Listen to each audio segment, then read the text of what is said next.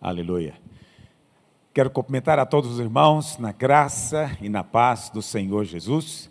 Temos alguns irmãos conosco aqui nessa manhã, mas a maior parte esmagadora da nossa igreja está agora conectado pela internet. Mais uma vez, estamos transmitindo apenas os cultos online, não, não estamos, na verdade, tendo culto presencial. É, alguns irmãos nos questionaram a respeito disso, e eu quero dizer para você que nós resolvemos antecipar, na verdade o decreto é a partir de amanhã, antecipamos para hoje, porque entendemos que de fato há uma situação grave acontecendo de superlotação do sistema de saúde e nós não queremos ver pessoas não é, implorando para ter uma vaga na UTI e, e essa vaga não existir. Então temos que fazer tudo o que estiver ao nosso alcance para que isso não aconteça e nós cremos não vai acontecer em nome de Jesus. Nós temos que continuar orando, continuar orando pela nossa cidade, pelo nosso estado, nosso país e que o Senhor dê sabedoria às autoridades para saberem como agir em momentos como esse. Amém? É, na nossa igreja, durante essa semana, nós iríamos começar amanhã o cursão e o CTL, mas vamos deixar para começar na outra semana. E mesmo assim, provavelmente, vamos ter que colocar apenas é, 30% da capacidade das salas de aula. Então, vamos ter que ter mais salas de aula, mais professores, para podermos ministrar os cursos da igreja. Mas o curso telepresencial, aquele que já é mesmo por natureza online, vai começar amanhã. Então, se você tem o desejo de fazer seminário, é, não necessariamente para ser pastor, mas você quer aprender mais da palavra de Deus, se familiarizar com toda a Bíblia e também se preparar para servir melhor na vida da igreja, quem sabe dando aula. Então, venha fazer o curso conosco ou participe conosco de onde você está, de qualquer lugar do planeta, você agora pode fazer o curso conosco online. Amém? E nós começamos amanhã essas aulas e vai ser uma grande bênção, tenho certeza disso. Amém? Hoje, o pastor Naor vai ministrar a palavra, mas domingo que vem é o nosso dia tradicional de termos a ceia. Então, eu gostaria muito que você mobilizasse os irmãos para estarem participando da ceia, quem sabe como célula, reunidos como célula, não um grupo grande, no domingo que vem, para participarmos da ceia juntos. Se você está sozinho, não tem problema. Nós estaremos, na verdade, juntos, online. Mas é importante que você esteja com pão, com cálice, preparado no momento da ceia. Amém? É, eu quero dizer para você que os prédios da videira, todos eles vão estar abertos durante toda a semana, os pastores vão atender normalmente durante toda a semana. Então teremos, na verdade, a vida da igreja acontecendo mas sem as maiores reuniões, aglomerações. Eu creio que as células podem funcionar, eu não sei exatamente qual a regra sobre reuniões pequenas, mas eu penso que células com sete, oito pessoas podem acontecer, obviamente, é, com máscara, respeitando todas aquelas proteções que precisamos ter, cuidados em tempos como esse. Amém? Deus possa abençoar você e ter uma semana abençoada e receba agora a palavra do Senhor para o seu coração nessa manhã. Vamos orar ao Senhor? Onde você está? Feche os seus olhos. Vamos orar que o Senhor possa falar conosco. Possamos ter uma palavra que seja alimento e que possa trazer conforto ao nosso coração nessa manhã. Pai, nós te damos graças porque o Senhor é bom. E no meio de toda circunstância, o Senhor nos protege, nos guarda e nos abençoa. Sabemos que nesse mundo passamos por provações, ó Deus, mas cremos que todas elas é para nos promover a um lugar mais alto no Senhor. Por isso não tememos, nosso coração descansa em Ti, confiamos no Teu cuidado, confiamos no Teu favor, confiamos que o Senhor é por nós, o Senhor é quem peleja por nós as nossas guerras. Pai Santo, te pedimos nessa hora, fala conosco Ó Espírito Santo, haja em nós um coração aberto e sensível para receber do Senhor nessa manhã, em nome de Jesus. Amém? Glória a Deus. Amém. Muito bom dia, meu querido irmão, querida irmã. A graça e a paz seja abundante no seu coração nesse domingo precioso que nós nos reunimos como igreja, mesmo online, aí na sua casa, onde você está. Com certeza o Senhor tem algo para ministrar ao seu coração. Amém? Quero lembrar você que nós estamos transmitindo as reuniões pelos canais, né, são vários, são pelo menos três canais que nós transmitimos é, os nossos cultos online. Canal do pastor Aloysio, Aloysio Silva TV, que por sinal hoje chegou a 100 mil inscritos. Aleluia, glória a Deus. Ajude a divulgar, ajude a compartilhar um link, mande para sua família, para os seus grupos. Eles podem ser muito abençoados. E se inscreva acione as notificações. Talvez você não tenha inscrito ainda, você assiste, mas não tem inscrito. Se inscreva, porque você vai sempre receber é, algo da parte de Deus. Também nós temos a Igreja Videira Oficial e também transmitimos pelo nosso canal Naor Pedrosa Play, ok? Você pode participar sempre e receber da parte de Deus. E compartilhar, ajudar a levar o Evangelho a mais pessoas. Eu tenho uma palavra de Deus ao seu coração é, João capítulo 14, verso 12. A Bíblia diz assim: Em verdade, em verdade vos digo, que aquele que crer em mim fará também as obras que eu faço, e outras maiores fará, porque eu vou para junto do Pai. É uma, é uma afirmação é, que às vezes nos assusta, né? Olhar isso e falar, mas como que eu posso participar?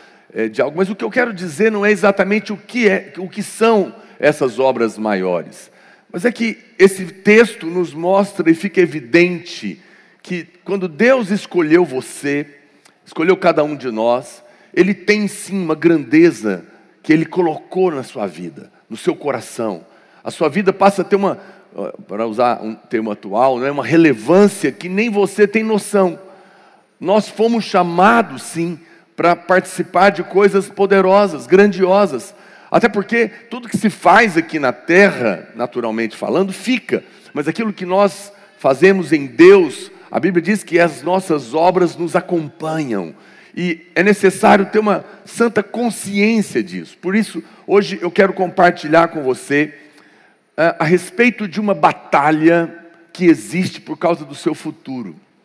Ela está acontecendo hoje mas acredite em mim, ela tem a ver com aquilo que Deus ainda está por fazer, por aquilo que é o propósito de Deus na sua vida, e que muitas vezes nós não compreendemos. Todos nós é, temos coisas que vêm contra nós na nossa vida e que muitas vezes nós não compreendemos, coisas que não são justas, que você não conhece, não sabe por que está acontecendo, muitas vezes você está vendo, você não entende os motivos, é uma doença que ataca você, é um é revés financeiro, é uma situação é, que você vive na sua família, às vezes é, coisas que não são culpa sua, você nasceu num, num lar às vezes desestruturado, seus pais com problemas, às vezes de vícios, de brigas, de confusão, de conflitos, e você cresceu num ambiente assim, talvez até hoje é, é dessa maneira, muitos que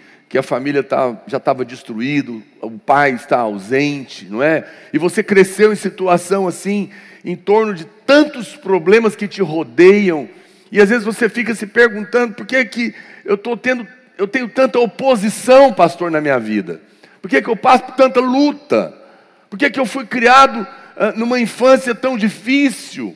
Por que, que essa empresa que eu trabalhei tantos anos, que eu dei minha vida ali, me despediu? Por que, é que eu tenho tantas lutas é, no meu casamento ou na minha vida é, sentimental? Sim, eu sei, claro que alguém vai me dizer, ah, pastora, porque eu mesmo me arrumei essa confusão, eu plantei, eu estou colhendo, eu arrumei tantos problemas. Eu não, eu não quero tirar a, a responsabilidade de ninguém dos, dos, seus próprios atos. Mas acredite em mim, ah, por trás de tudo, nós er, sendo parte dos nossos próprios erros ou não, existe sim uma batalha espiritual contra a sua vida, por causa do propósito que Deus tem a seu respeito, por causa daquilo que Deus planejou, é porque há algo em você, há algo na sua vida, que o inimigo está tentando impedir que aconteça, ele está tentando parar você, Porque o plano de Deus na sua vida é um grande problema para o inferno. E ele está tentando parar você. Essas lutas não são simplesmente a, a, falta de sorte na vida, porque você é alguém que, que é azarado. Não, são batalhas que foram estrategicamente arquitetadas pelo inimigo, porque a sua existência e o fato de Deus ter escolhido você é uma grande ameaça para o inferno. E por isso é uma guerra, uma batalha que te envolve. Ele não está tentando te parar, se não visse em você a grandeza que Deus colocou na sua vida, a grandeza que Deus tem para você. Ele não iria perder tempo trazendo esses desafios se isso não representasse uma ameaça para o inferno. Quando Deus escolheu você, Ele, quando você entregou sua vida para Cristo, Deus marcou você. Ele disse: é meu, é minha, é meu filho, é minha filha. E Ele colocou um selo na sua vida, de favor espiritual. Olha o que diz a palavra de Deus em Hebreus capítulo 2, verso 6. Diz assim: Antes alguém em certo lugar deu pleno testemunho, dizendo: Que é o homem que dele te lembres, ou o filho do homem que o visites? Fizeste-o por um pouco menor que os anjos, de glória e de honra o coroaste, e o constituíste sobre as obras das tuas mãos, todas as coisas sujeitaste debaixo dos seus pés. Que coisa, olha que afirmação. Todas as coisas sujeitaste debaixo dos seus pés. Ora, desde que lhe sujeitou todas as coisas, nada deixou fora do seu domínio. Vai percebendo a grandeza do propósito que Deus tinha ali naquele momento.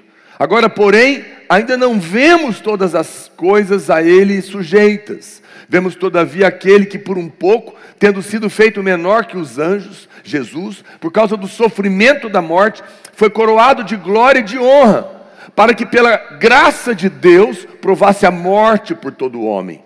Porque convinha que aquele por cuja causa e por quem todas as coisas existem, conduzindo muitos filhos à glória, aperfeiçoasse por meio de sofrimentos o autor da salvação deles. Pois tanto o que santifica, como os que são santificados, todos vêm de um só. Por isso é que ele não se envergonha de lhe chamar irmãos. Esse, esse texto da palavra de Deus, aqui de Hebreus, é uma referência ao Salmo 8. E a palavra coroaste lá é uma palavra é, atar, e significa cercar, rodear, envolver. Ou seja, a coroa que de glória que a Bíblia está falando não é algo que se coloca na cabeça, mas é algo que envolve você. É como se fosse uma santa cápsula espiritual de glória, que você está envolvido nela, que está rodeando você. Então, isso significa que quando o homem foi criado, Deus o envolveu nessa glória. Deus colocou essa glória sobre a vida do homem. E é por isso que Adão podia então governar sobre os animais. Todos os animais estavam sujeitos a ele, e ele podia governar sobre todas as circunstâncias. Ele não tinha nenhuma a, nenhum poder em si mesmo ali na sua mão, uma vara mágica para dominar, não, é porque havia uma glória sobre ele, estava envolvendo ele, e toda a criação, por isso, se submetia a ele. É o que a palavra de Deus nos mostra claramente. É, havia essa coisa especial que estava marcando a vida dele. Tudo que ele tinha que fazer naquele momento, quando a serpente apareceu, era falar. Falar a serpente, comandar, e tudo estaria resolvido não é? Mas é muito sério quando nós nos calamos. Quando nós nos calamos, tendo nós a posição de glória, coisas acontecem. Por isso nós somos o povo que fala da parte de Deus, porque temos essa posição em nós. Tudo que ele tinha que fazer era isso. Hebreus está dizendo então que por causa da glória que foi colocada sobre ele, todas as coisas estavam sujeitos aos seus pés. Então, essa glória, essa coroa é que nós ela, ela nos envolve. Mas a Bíblia diz em Romanos, capítulo 3, verso 23, que todos pecaram.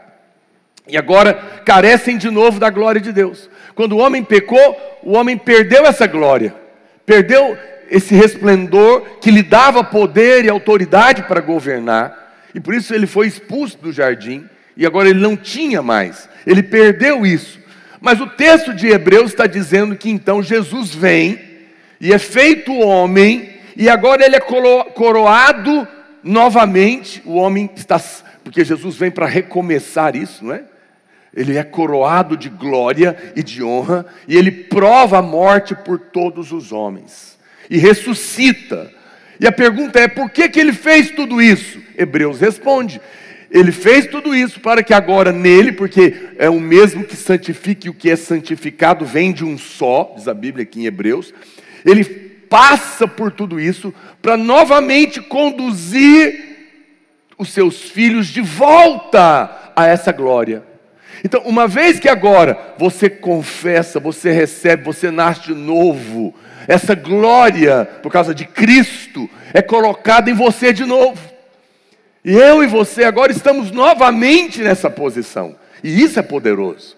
Isso é incrível, isso é maravilhoso. E nós precisamos ter esse, essa compreensão. Mesmo que você não tenha consciência disso, a verdade é essa. Há algo misterioso a respeito dos filhos de Deus. Que você não percebe, mas que o mundo espiritual percebe. Eu me lembro quando eu e a minha esposa, Marília, nós éramos novos convertidos ainda. Mas a gente, talvez tinha um ano e meio para dois anos, quando a gente começou a liderar uma célula. E nós tivemos uma experiência de uma pessoa que ficou terrivelmente endemoniada, mas a gente não tinha muito como lidar, uma, uma causa, uma situação muito terrível. E eu lembro que nós levamos essa pessoa até um irmão que era muito experiente, o irmão José, ele lidava com libertação. E nós fomos, e, e quando chegou lá, essa pessoa ficou terrivelmente possessa, e a gente ficou só assistindo. Mas eu me lembro que num, num determinado momento, o próprio, a própria pessoa ali endemoniada, né, olhou para nós, e o demônio, com muito ódio, eh, se referiu a nós, dizendo: Eu odeio esses aí que são do lado de lá.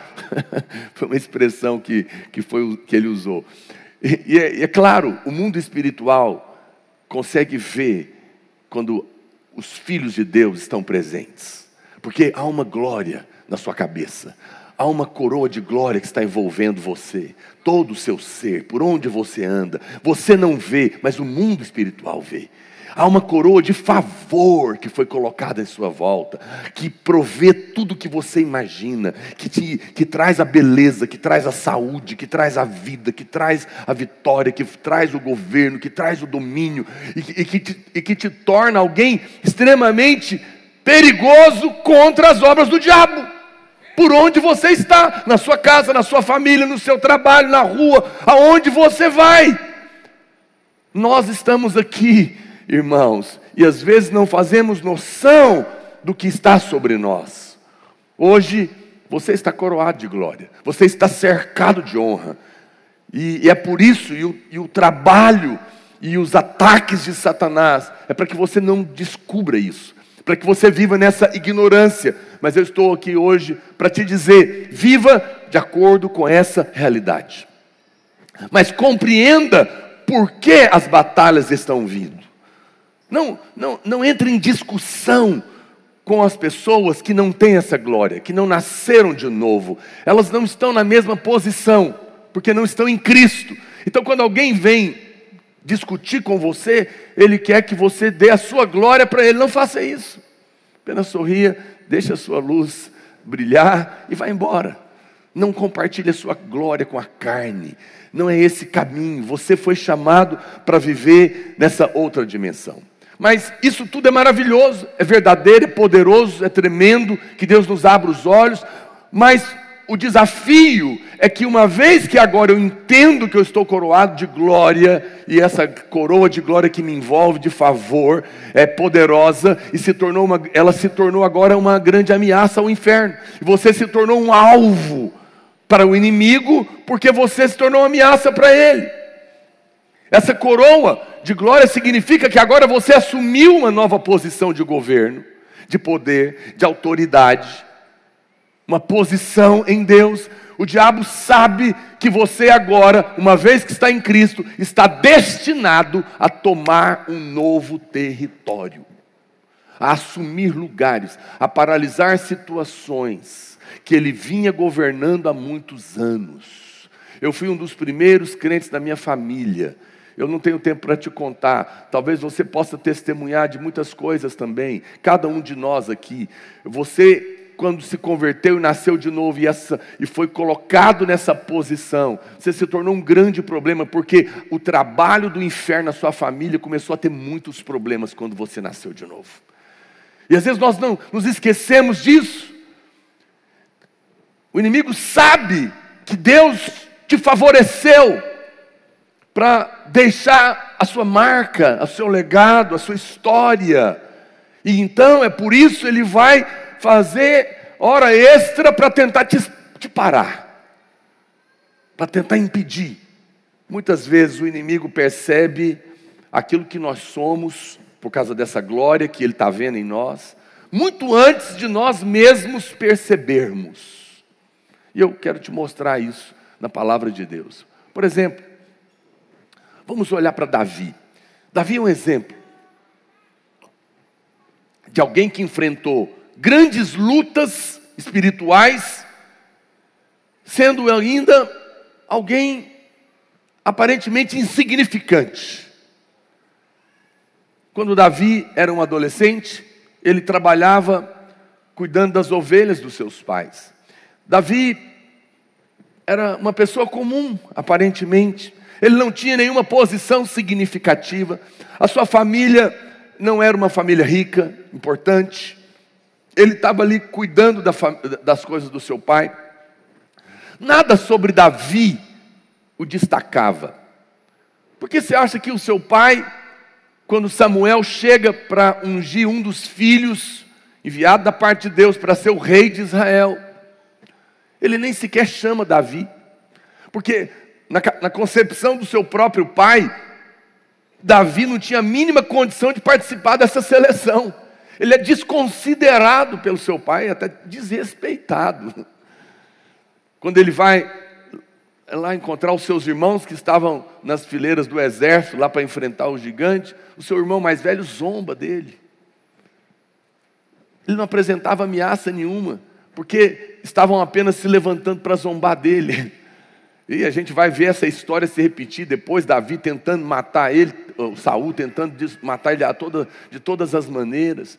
Por que, que ele enfrentou tantas, tantas oposições que estavam sobre ele, sendo que aparentemente ele não, signific, não significava coisa alguma?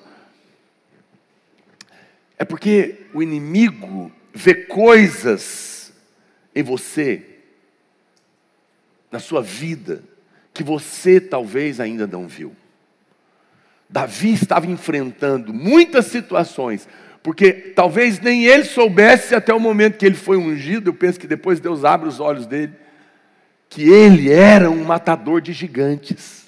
Mas o diabo já sabia, e de alguma maneira tinha percebido que Davi era um matador de gigantes, e que talvez, quem sabe, não fosse dele que viria o cumprimento da promessa de Gênesis, do filho que viria para esmagar a cabeça da serpente, como de fato foi, do qual descenderia o Cristo.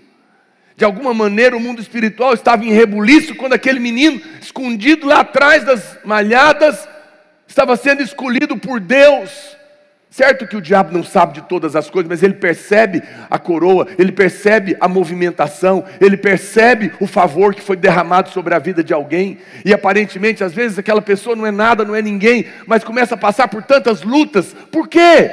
Era porque ele, o que era a respeito do que ele era? Não, era a respeito do que ele seria. Do que ele seria. Havia uma perspectiva que às vezes você não tem a seu respeito. Você não tem, não imagina o que Deus quer fazer através da sua vida, na sua casa, na sua família, na sua empresa, aonde Ele vai te colocar. Você não consegue compreender por que está sofrendo tantas lutas e problemas e ataques de todos os tipos, sendo que eu não estou fazendo nada porque isso tudo está me acontecendo.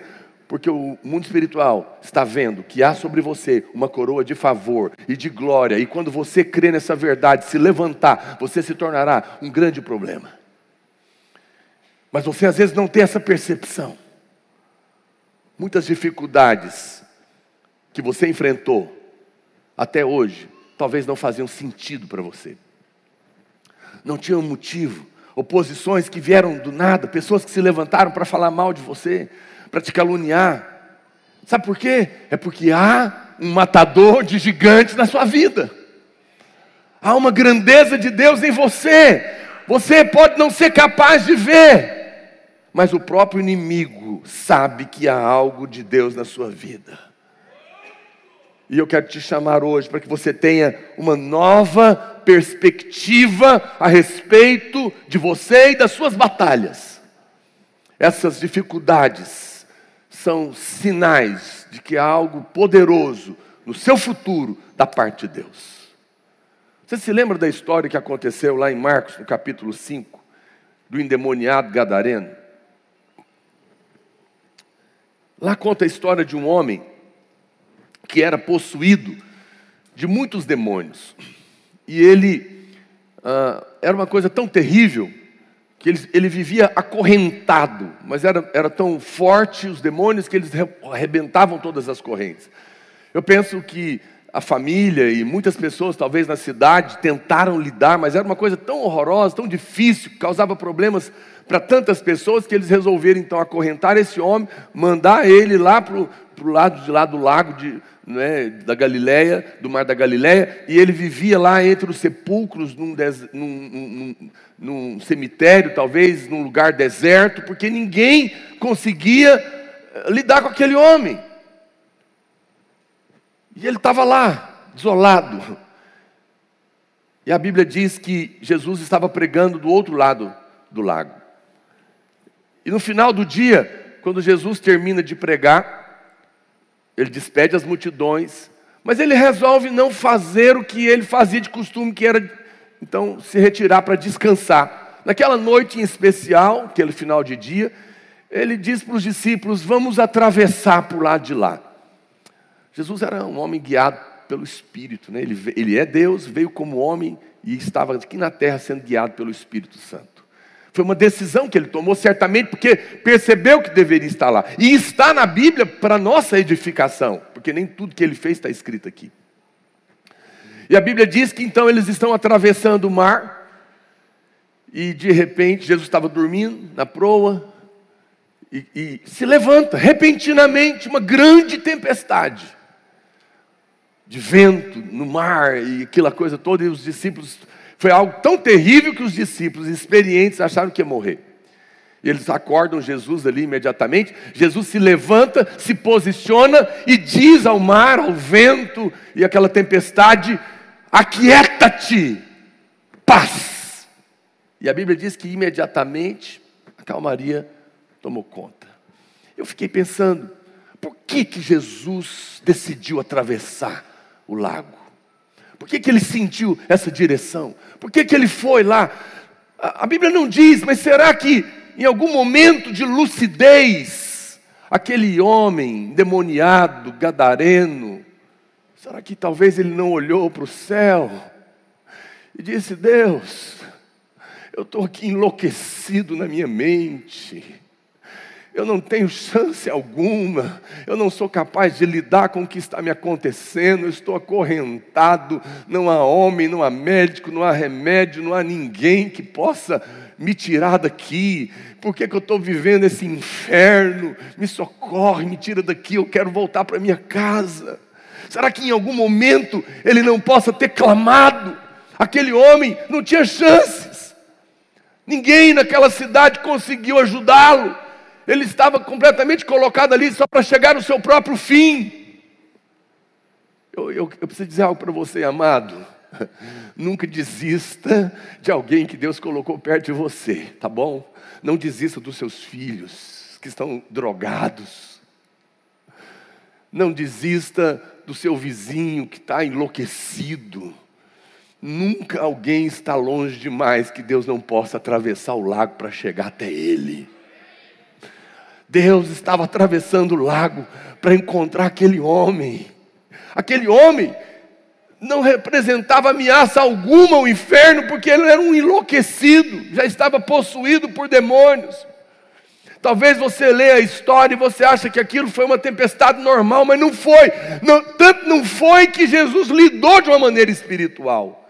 A pergunta é: por quê? Porque de repente se levanta com tanta fúria uma tempestade como aquela, por causa de um homem que não tem valor nenhum, que não, que não oferece ameaça alguma, porque já está possuído, está lá se se cortando, se, se né, ali no meio daquela situação toda, nem na cidade estava mais. Por que, que o mundo espiritual se revolta daquele jeito? Por que, que Satanás se levanta de uma maneira tão terrível? A Bíblia não relata, mas de alguma maneira o mundo espiritual sabia que havia algo da parte de Deus na vida daquele homem, e agora Jesus está indo para encontrar aquele homem, e ele vai libertar aquele homem, e o testemunho daquele homem será um grande problema no inferno naquela cidade, porque certamente pessoas serão tocadas pelo poder de Deus ao ouvir o que Deus fez por alguém que não tinha esperança mais.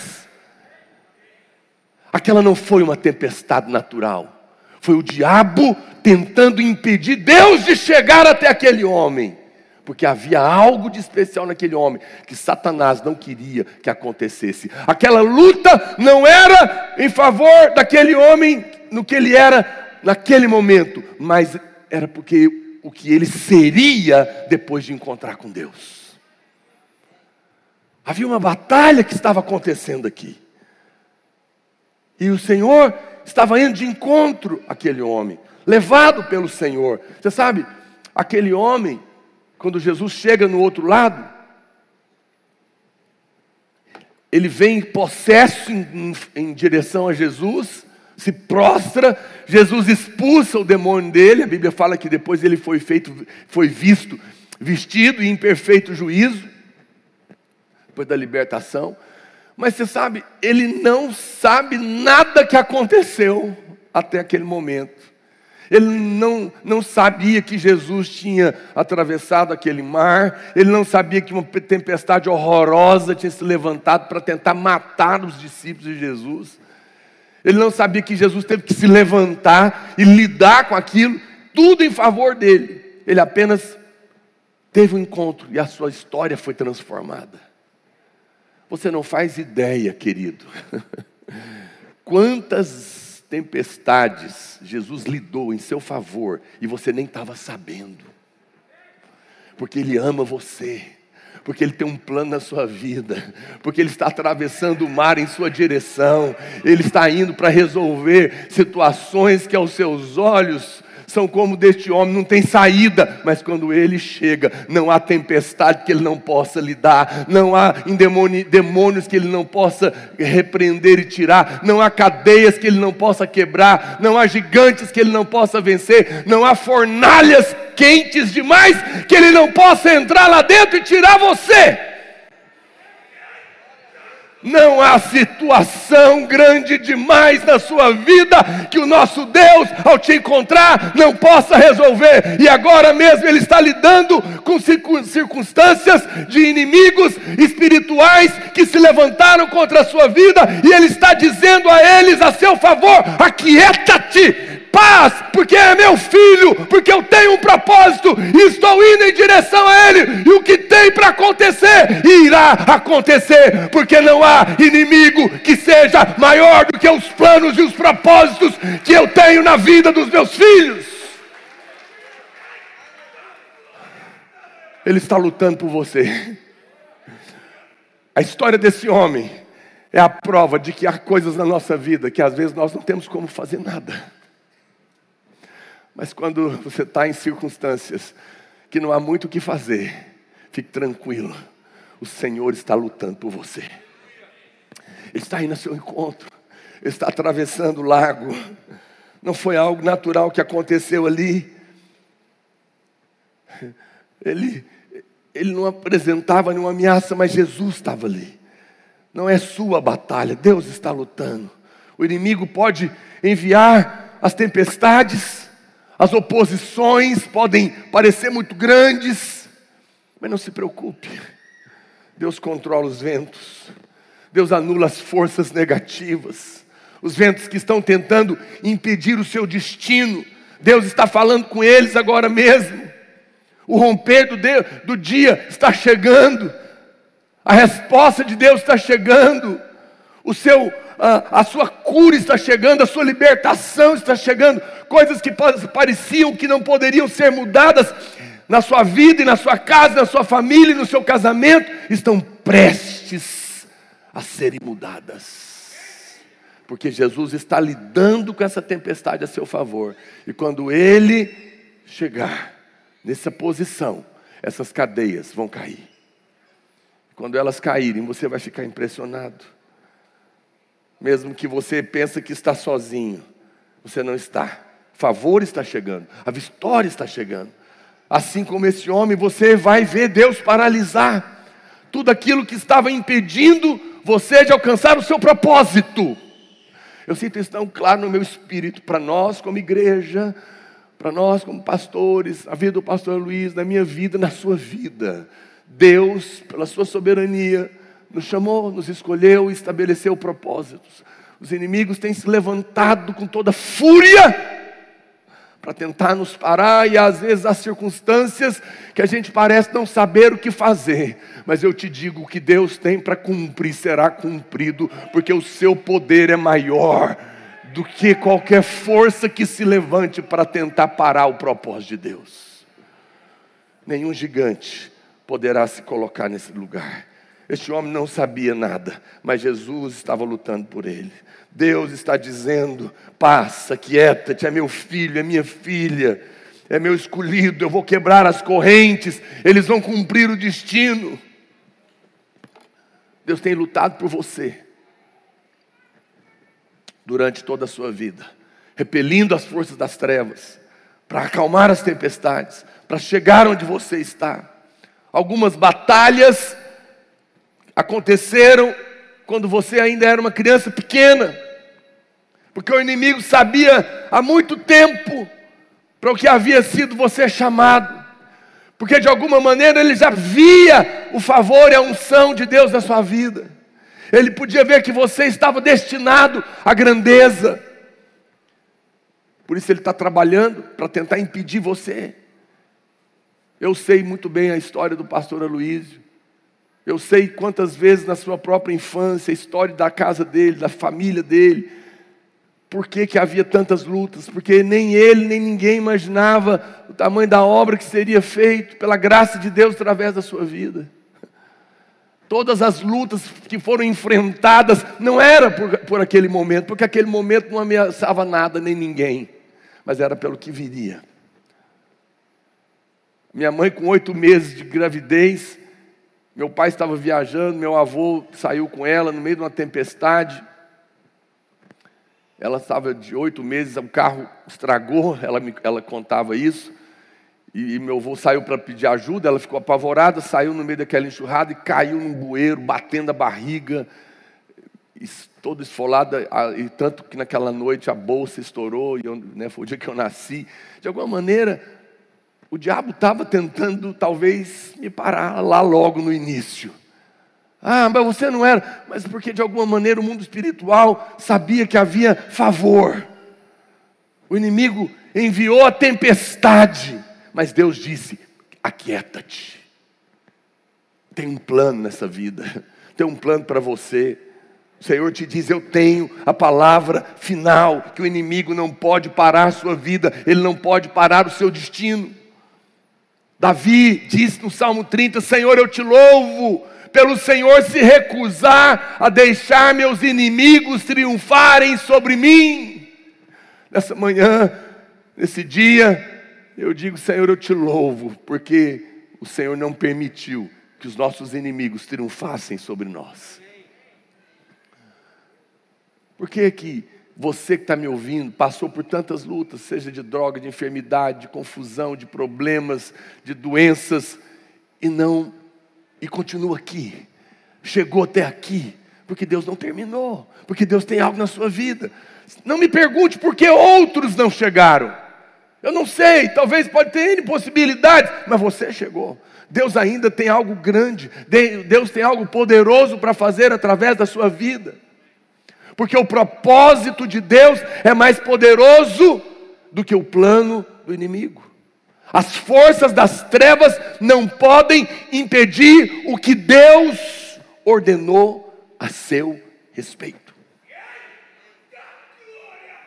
Se você apenas conhecesse todas as coisas que Deus recusou que acontecesse com você, você ficaria chocado. Você pode ter tido algumas decepções, coisas ruins que interromperam seus planos, mas apesar, eh, apenas o fato de você estar aqui é um sinal, é um sinal de você estar ouvindo essa mensagem, é um sinal do favor de Deus. Pode haver muitos obstáculos que estão nesse momento tentando te impedir agora mesmo, que você não compreende mas eu te digo, é por causa da grandeza que Deus tem na sua vida. É pelo que Deus tem para fazer em você e através de você. O inimigo não vem, não se levanta contra pessoas que não têm nada, que não os ameaça, isso já está na posse dele. Se você não fosse uma ameaça, ele não estaria te incomodando, está te incomodando porque está, você está revestido de glória e é sim uma ameaça para o inferno. O menor na casa de Deus é uma grande ameaça para o inferno. Por quê? Porque está coroado de glória. Está coroado de glória. Não sabe disso, não consegue compreender isso. Ainda é uma criança na fé, mas à medida que cresce, toma consciência desta glória que está revestida, essa glória de favor, de poder, de autoridade, e se torna um perigo no mundo espiritual. Por que, que você acha que o diabo tenta destruir as crianças? Porque Deus tem planos na vida delas que Ele já está percebendo, e se Ele permitir que elas cresçam, vai atrapalhar os seus planos. Eu tenho muitos obstáculos na minha vida, como todo mundo, mas é porque eu entendo o destino que Deus tem para mim também. O inimigo não teria perdido tanto tempo e energia com você se não houvesse algo da parte de Deus no seu futuro. Pastor, mas qual que é a minha parte nisso tudo? Permaneça na posição em fé que Deus te colocou em Cristo, na justiça de Cristo, coroado de glória, confessando que é amado, que é perdoado, que é justo e que está revestido de favor. Não saia deste lugar. Não saia por aí reclamando que ah, não deu certo, eu não entendo, por que, que eu estou sofrendo, por que, que eu passo por tantas coisas.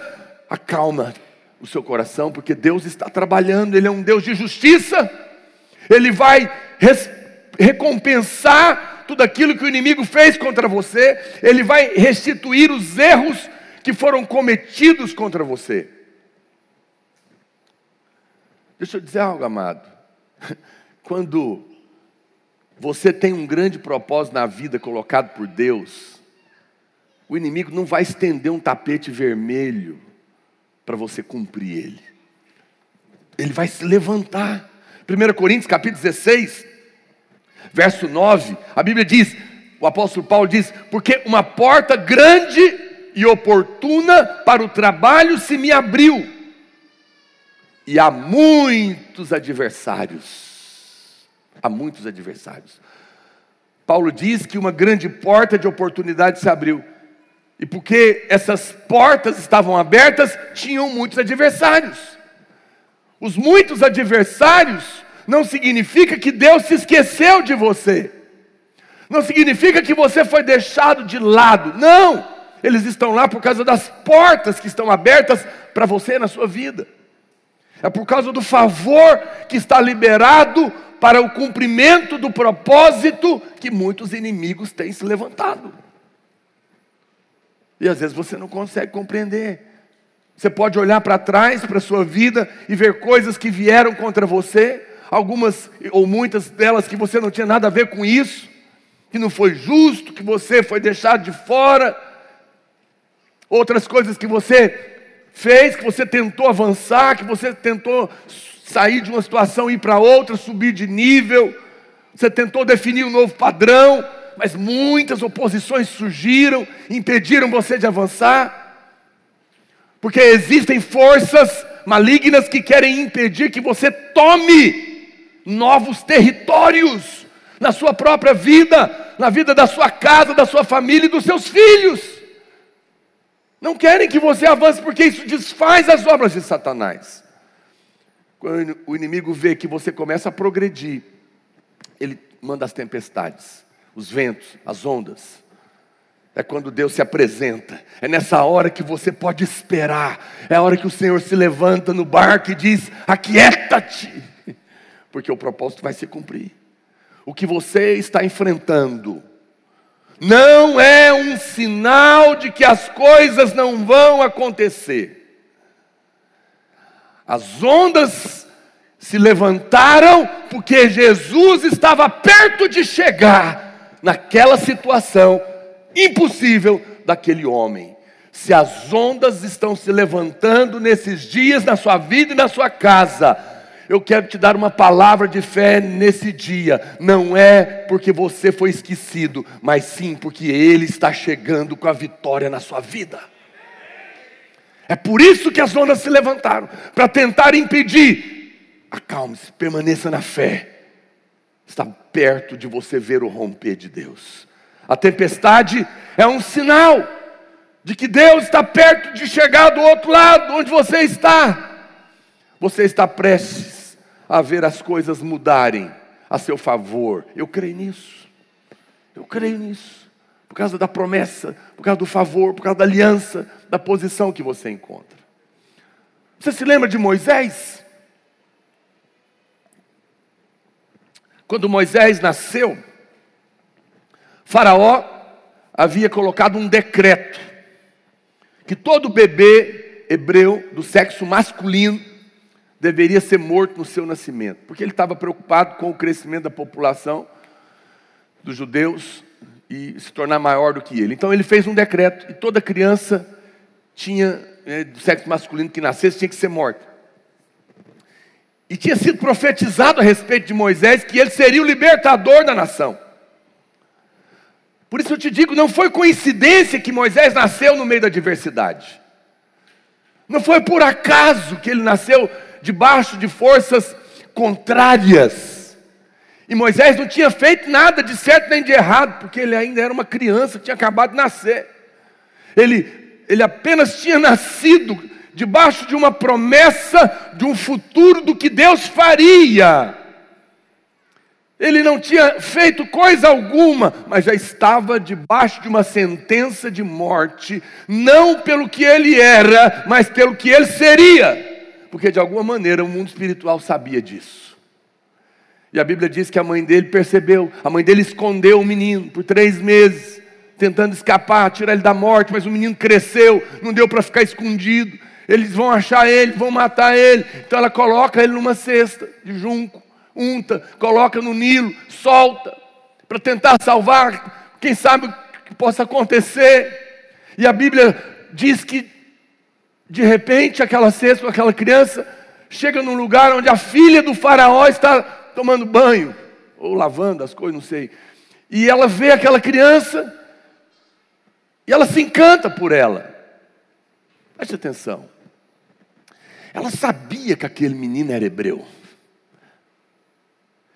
Ela sabia que tinha um decreto para ele morrer, porque foi o pai dela que fez.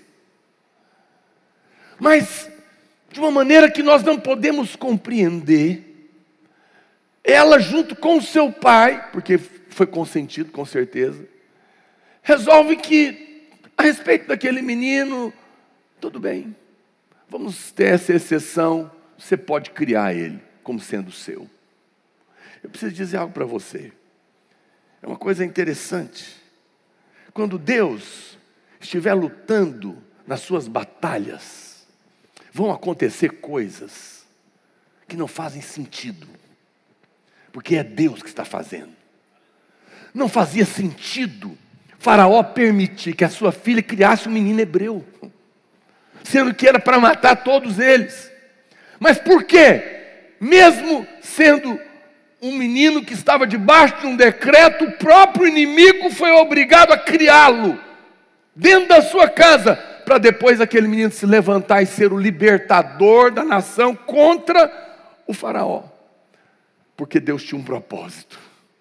E quando Deus tem um propósito, até o diabo vai ter que se submeter.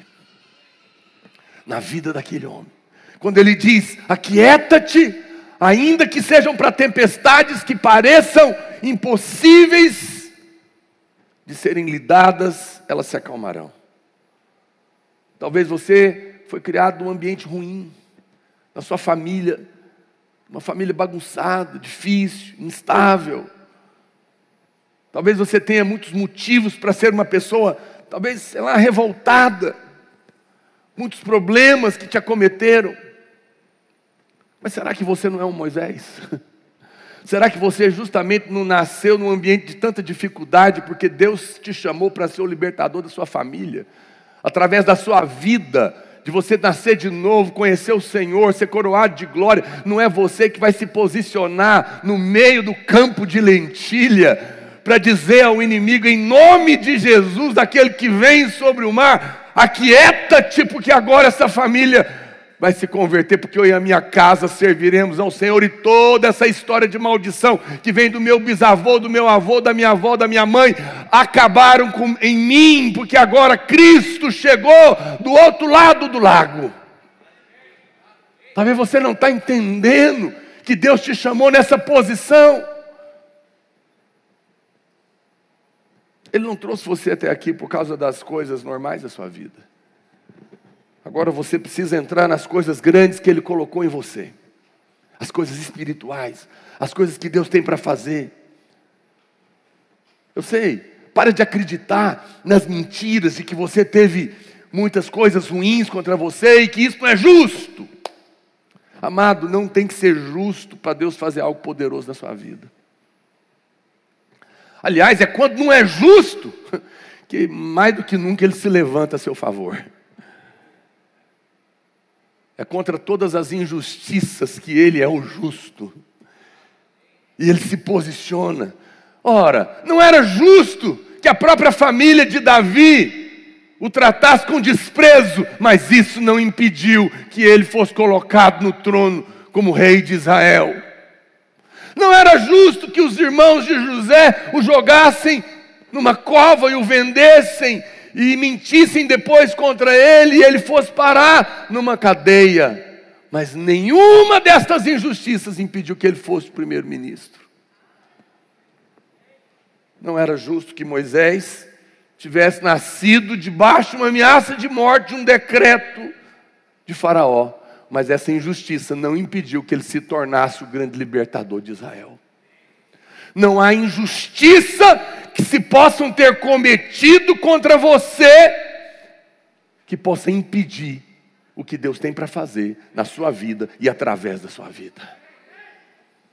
Ele é maior do que todas essas coisas. Nenhuma coisa ruim que te aconteceu pode cancelar os planos de Deus na sua vida. Acredite nisso. Talvez você passou por coisas muito difíceis. Você olha, você está em depressão, você está angustiado, você está desacreditado pelos médicos, pela família, por todo mundo, você está desamparado.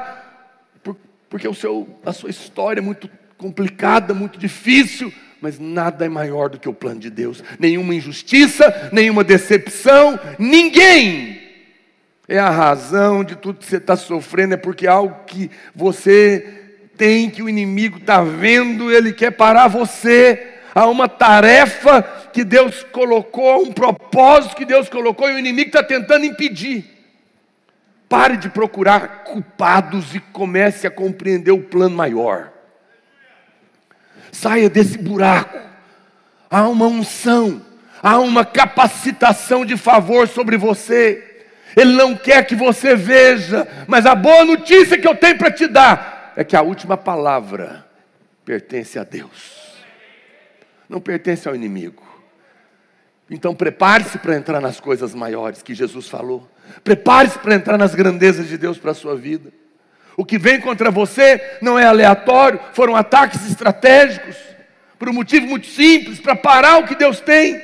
Mas se você continuar avançando, se você não ficar na amargura, na justiça própria, na autopiedade, na autocomiseração, porque não deu certo, porque essas coisas na minha vida parece que as coisas são assim, sai desse lugar e avança olhando para Cristo, esquece o que o para trás ficou, creia que está revestido uma coroa de glória e que tem um propósito na sua vida e que esta glória te capacita para cumpri-lo. E avança para os que diante de você está em fé e você verá Deus tirar de você de uma posição difícil, você verá o Senhor quebrar as correntes, você verá o Senhor lidar com as tempestades, você verá o Senhor se levantar a seu favor e te levar para novos terrenos nesse novo ciclo, nesse neste primeiro ano que o Senhor está nos levando para coisas maiores que nós nem mesmo sabemos, nem podíamos ver, que o mundo espiritual já estava vendo, por isso se levantou contra nós com tanta fúria, mas a fúria do diabo não é maior do que o poder do nosso Deus. Ele se colocou diante das ondas e disse: Basta, aquieta-te, porque o plano que eu tenho para esse povo se cumprirá, porque estão revestidos de favor suficiente que os capacita para cumprir o meu propósito na vida deles, pessoalmente e também como igreja. Eu creio nisso. Eu creio nisso. Apenas prevaleça novos níveis de oportunidade, de favor que você nunca sonhou antes. Deus está levando você aonde você não poderia ir sozinho. Eu conheço uma história de um jovem porto-riquenho. Ele nasceu numa família de bruxos, a mãe dele era bruxa. Eles eram 17 irmãos. Quando ele tinha três anos de idade, a mãe dele, em transe, tomada por um demônio, consagrou ele como filho de Satanás. Ele era uma criança, ele não podia fazer nada, ele não podia lidar com aquela palavra maldita da sua própria mãe. E ele cresceu numa situação horrorosa. E quando ele tinha 16 anos, a situação ficou tão terrível que a mãe dele não conseguiu lidar com ele. E enviou ele para morar com o irmão mais velho em Nova York, nos Estados Unidos. Ele foi para a escola, mas não pôde ficar lá, porque era alguém demoniado, terrível. Se envolvia em brigas, em confusões. Ele foi para a rua. E logo ele descobriu que em Nova York tinha umas gangues e ele entrou para uma, uma, uma das gangues piores que existiam, chamada Mal Mal. E, e, ele logo se tornou o líder dessa gangue. E eles se envolviam em coisas terríveis de roubo, de briga, de morte, de tantas coisas terríveis. Mas um dia, debaixo de uma situação horrorosa, alguém que era filho de Satanás, que foi criado numa família que a própria mãe deu para o diabo, que não tinha a mínima condição de lidar com aquela situação, ele encontrou um homem de Deus que foi pregar nas ruas de Nova York, chamado David Wilkerson. E ele quis matar David Wilkerson, porque ele ficou endemoniado. Mas mesmo assim, ele convidou ele para um culto que teria no outro dia. Insistiu em pregar para eles. E essa história conta que ele foi mas eles foram com a gangue para atrapalhar o culto. Mas era Deus que estava chegando do lado de lá do lago. E mal ele sabia que ele estava lutando em favor dele no meio do caminho. E naquela noite, o Espírito de Deus se moveu. O irmão do teclado pode subir. É, e Nick Cruz se converteu. Hoje tem um filme, A Cruz e o Punhal, a respeito da história dele. Ele foi tomado pelo poder de Deus, pela glória de Deus. Sentiu que as cadeias tinham caído e que agora ele era um novo homem, que havia um destino para ele. E se tornou um dos maiores evangelistas em volta do mundo, pregando o evangelho e atrapalhando as obras do inferno. Toda aquela luta era por causa do propósito que Deus tinha em favor dele.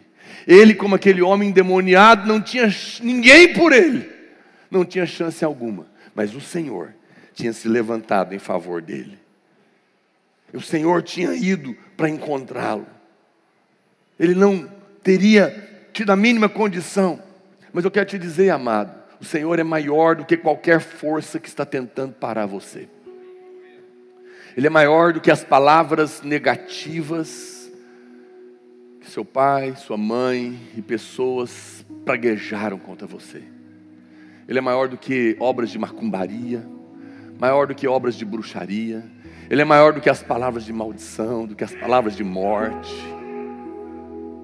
Ele é maior do que o aborto que tentaram fazer quando você nasceu. Ele é maior do que a dor de ter sido abandonado, traído, deixado, rejeitado. Ele é maior do que a depressão, o pânico, a ansiedade, a angústia, a loucura que te bate à porta. Ele é maior do que os médicos, ele é maior do que a pandemia, ele é maior do que a traição que o seu marido cometeu contra você, da violência que o seu pai, do abuso que o seu avô. Ele é maior do que as injustiças que te fizeram, das calúnias que se levantaram, das pessoas que te roubaram. Ele é maior do que os demônios do inferno inteiro. Um dia, ele te viu no ventre da sua mãe e te designou profeta às nações.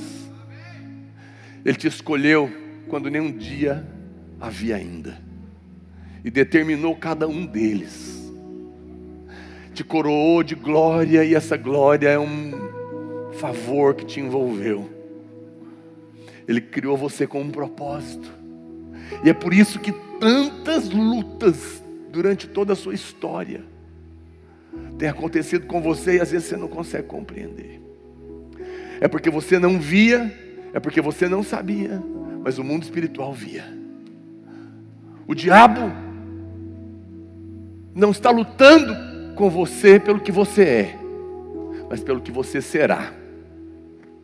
Desde o dia que eu fui, desde o dia que eu me converti, 31 anos atrás, Muitas lutas, muitas coisas me aconteceram e têm acontecido. Hoje, eu olho para trás e eu consigo compreender melhor. Porque eu me converti, eu não, não tinha motivo para estar sendo atacado de uma maneira terrível, como muitas vezes eu fui, porque não tinha significância alguma, ameaça nenhuma. Por que tanta fúria? Eu não estou fazendo nada não significa ameaça nenhuma. Mas hoje eu compreendo que o diabo não estava lutando contra aquele menino que tinha convertido, não. Ele estava lutando contra a igreja que eu pastorearia, contra os batismos que nós participaríamos, contra as conferências que viriam nos estádios, nos ginásios, para levantar pastores e jovens, pela graça de Deus pelos livros que nós poderíamos escrever. O diabo não está lutando pelo que você é, mas para onde Deus está te levando. Você não imagina o que Deus vai fazer através da sua vida, mas o, o favor que está brilhando na sua cabeça, em volta de você, preocupa o inferno. Por isso se levantou. Mas hoje eu quero te dizer: Deus tem um propósito. E Ele vai cumprir na sua vida. E Ele está atravessando o lago a seu favor, Ele está chegando. Está prestes a romper as cadeias que impedem você de avançar. Essa é a boa notícia: alguém está lutando por você nos bastidores. Ele inverterá a oposição ao seu favor. Ele vai tirar as pessoas erradas do seu caminho. Ele vai levar você para o lugar onde você deveria estar. Ele está trabalhando para cumprir o que ele planejou. Há algo no seu futuro que é muito maior do que você pensa, do que você pode ver agora mas o inimigo sabe que está chegando, ele sabe que você é um matador de gigantes, um fazedor de histórias, que vai afetar gerações vindouras. Por isso, pare de ser desencorajado pelo que está acontecendo contra você. Se você não fosse uma ameaça, o inimigo não se incomodaria. É por causa da grandeza que há em você. o que está vindo contra você, que você está passando, talvez seja maior e mais forte do que você. Mas não se preocupe, Deus está lutando por você. Deus está lutando por você. Agora mesmo, Ele está cruzando o lago. E Ele está dizendo: Aquieta-te, paz. O meu escolhido cumprirá o propósito. Agora, você acredita, deve crer e declarar que cada tempestade que você está, está enfrentando está começando a se dissipar. Cada corrente que te prendia está sendo quebrada agora mesmo. A grandeza que você está prestes a ser colocado nela, ela vai te levar a novos níveis de favor, de influência, de oportunidade, de cura, de romper. A plenitude do seu destino está chegando. É o segundo toque. Lembra de domingo passado? Segundo toque é a plenitude do propósito. Fico vendo como Deus conecta as coisas. O segundo toque que nós compartilhamos domingo passado é Jesus chegando do outro lado do lago para te fazer cumprir o propósito. Hoje eu estou aqui para você compreender, acalmar o seu coração e entender um porquê, um pouquinho, por que tanta luta? Por que tanta luta? Porque há uma grandeza em você. Você está coroado de glória, você está envolvido de favor.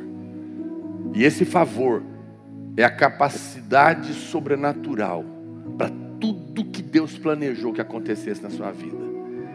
Ele é suficiente e ele te capacita para te dar vida, saúde, cura, alegria, unção, ousadia, autoridade, sabedoria, conhecimento, inteligência, tudo para cumprir o que Deus tem para fazer. Não tem homem, não tem demônio, não tem circunstância, não tem pandemia, não tem decreto, não tem enfermidade, não tem família que amaldiçoou, não tem desarranjo, não tem passado, nem presente, nem coisa alguma que seja maior do que o nosso Deus ao nosso favor. Você precisa crer nesse poder de Deus, porque aquele que não negou o próprio filho, antes por todos nós o entregou, porventura não nos dará graciosamente com ele todas as coisas, não nos colocará o que precisamos para cumprir o plano. No meio de uma grande luta outro dia, onde a sensação que eu tinha é que eu iria sucumbir, eu apenas disse: Senhor, me ajuda a terminar a carreira. Eu sei que ainda não terminou. Eu sei que o Senhor tem um plano maior ainda. E eu estou revestido com a sua glória. O inimigo se levantou com fúria, mas eu sei que o Senhor está atravessando o lago para me encontrar de novo, para me dar o segundo toque e me levar ao plano final. E eu sei que naquele momento o Senhor veio para me renovar e vai fazer isso com você hoje aí na sua casa, se você pode, fique de pé. Eu quero orar por você. Eu quero orar com você. Eu quero proclamar essa grande vitória na sua vida, na sua casa. As lutas que você está travando é por causa do seu futuro. Ele é grandioso, ele é poderoso. Deus te chamou, ele vai cumprir. Você será poderosamente usado na sua família, no seu trabalho, na onde você andar, na sua célula, na vida da igreja. Porque Deus planejou algo grande para que nós participássemos de coisas maiores, como disse Jesus. E Ele está fazendo isso agora mesmo. Pai, eu oro pela vida dos meus irmãos. Eu oro agora mesmo. E creio que o Senhor está atravessando o mar. E está dizendo às ondas bravias: está dizendo aos demônios, está dizendo às circunstâncias, está dizendo à enfermidade, à depressão, à opressão, a essa crise do inferno que está tentando paralisar o propósito do Senhor na vida dos meus irmãos. O Senhor está se levantando a nosso favor contra inimigos que são maiores do que nós, e está dizendo agora mesmo: aquieta-te, aquieta-te, paz. Cadeias estão sendo quebradas agora mesmo. Eu declaro que cadeias de morte, cadeias de enfermidade, cadeias de depressão, cadeias de opressão, cadeias de destruição de famílias, cadeias de misérias, cadeias de mágoa, de ódio, de ressentimento, de amargura, de frustração, de condenação, de derrota, sejam quebradas agora mesmo, na autoridade, no poder do nome de Jesus. Eu declaro que o Senhor está a postos sobre as ondas está dizendo agora mesmo: aquieta-te, as cadeias estão sendo paralisadas, as resistências estão sendo paralisadas, e o Senhor está atravessando o lago a seu favor, e a sua vitória está a caminho. E já chegou. Eu proclamo dias novos, poderosos em Cristo, sobre a sua casa, sobre a sua vida, e esses dias Serão dias onde o Senhor está te levando a uma nova posição, a um novo território, a um novo lugar de vida, de graça, de favor. Eu declaro que, como a vida de todos esses homens foram mudadas pelo poder de Deus para cumprir o propósito, a sua vida está sendo mudada. O Senhor está fazendo algo poderoso e vai se cumprir o propósito dele na sua vida. Com as suas mãos erguidas, se você pode, repita em voz alta, diga eu creio que Deus me chamou. E ainda no ventre da minha mãe, ele escreveu e determinou cada um dos meus dias, cada um dos planos e propósitos que ele estabeleceu Diga eu creio que eu estou envolvido numa coroa de glória e de favor. E por isso o inimigo se levantou muitas vezes para lutar contra o meu futuro. Mas eu creio que o meu Deus se levantou ao meu favor e disse: basta, aquieta-te às ondas, aos inimigos, e Ele mesmo está lutando por mim, para que o seu propósito se cumpra na minha vida. Eu decido viver segundo essa verdade, em nome de Jesus. Amém, amém e amém. Glória a Deus. Deus te abençoe, meu querido. Descanse, a guerra vai em paz. O Senhor está lutando por você dias novos estão diante de você. Compartilhe essa palavra com alguém que você ama. Mande o link para sua família, para os seus amigos, para os irmãos das células.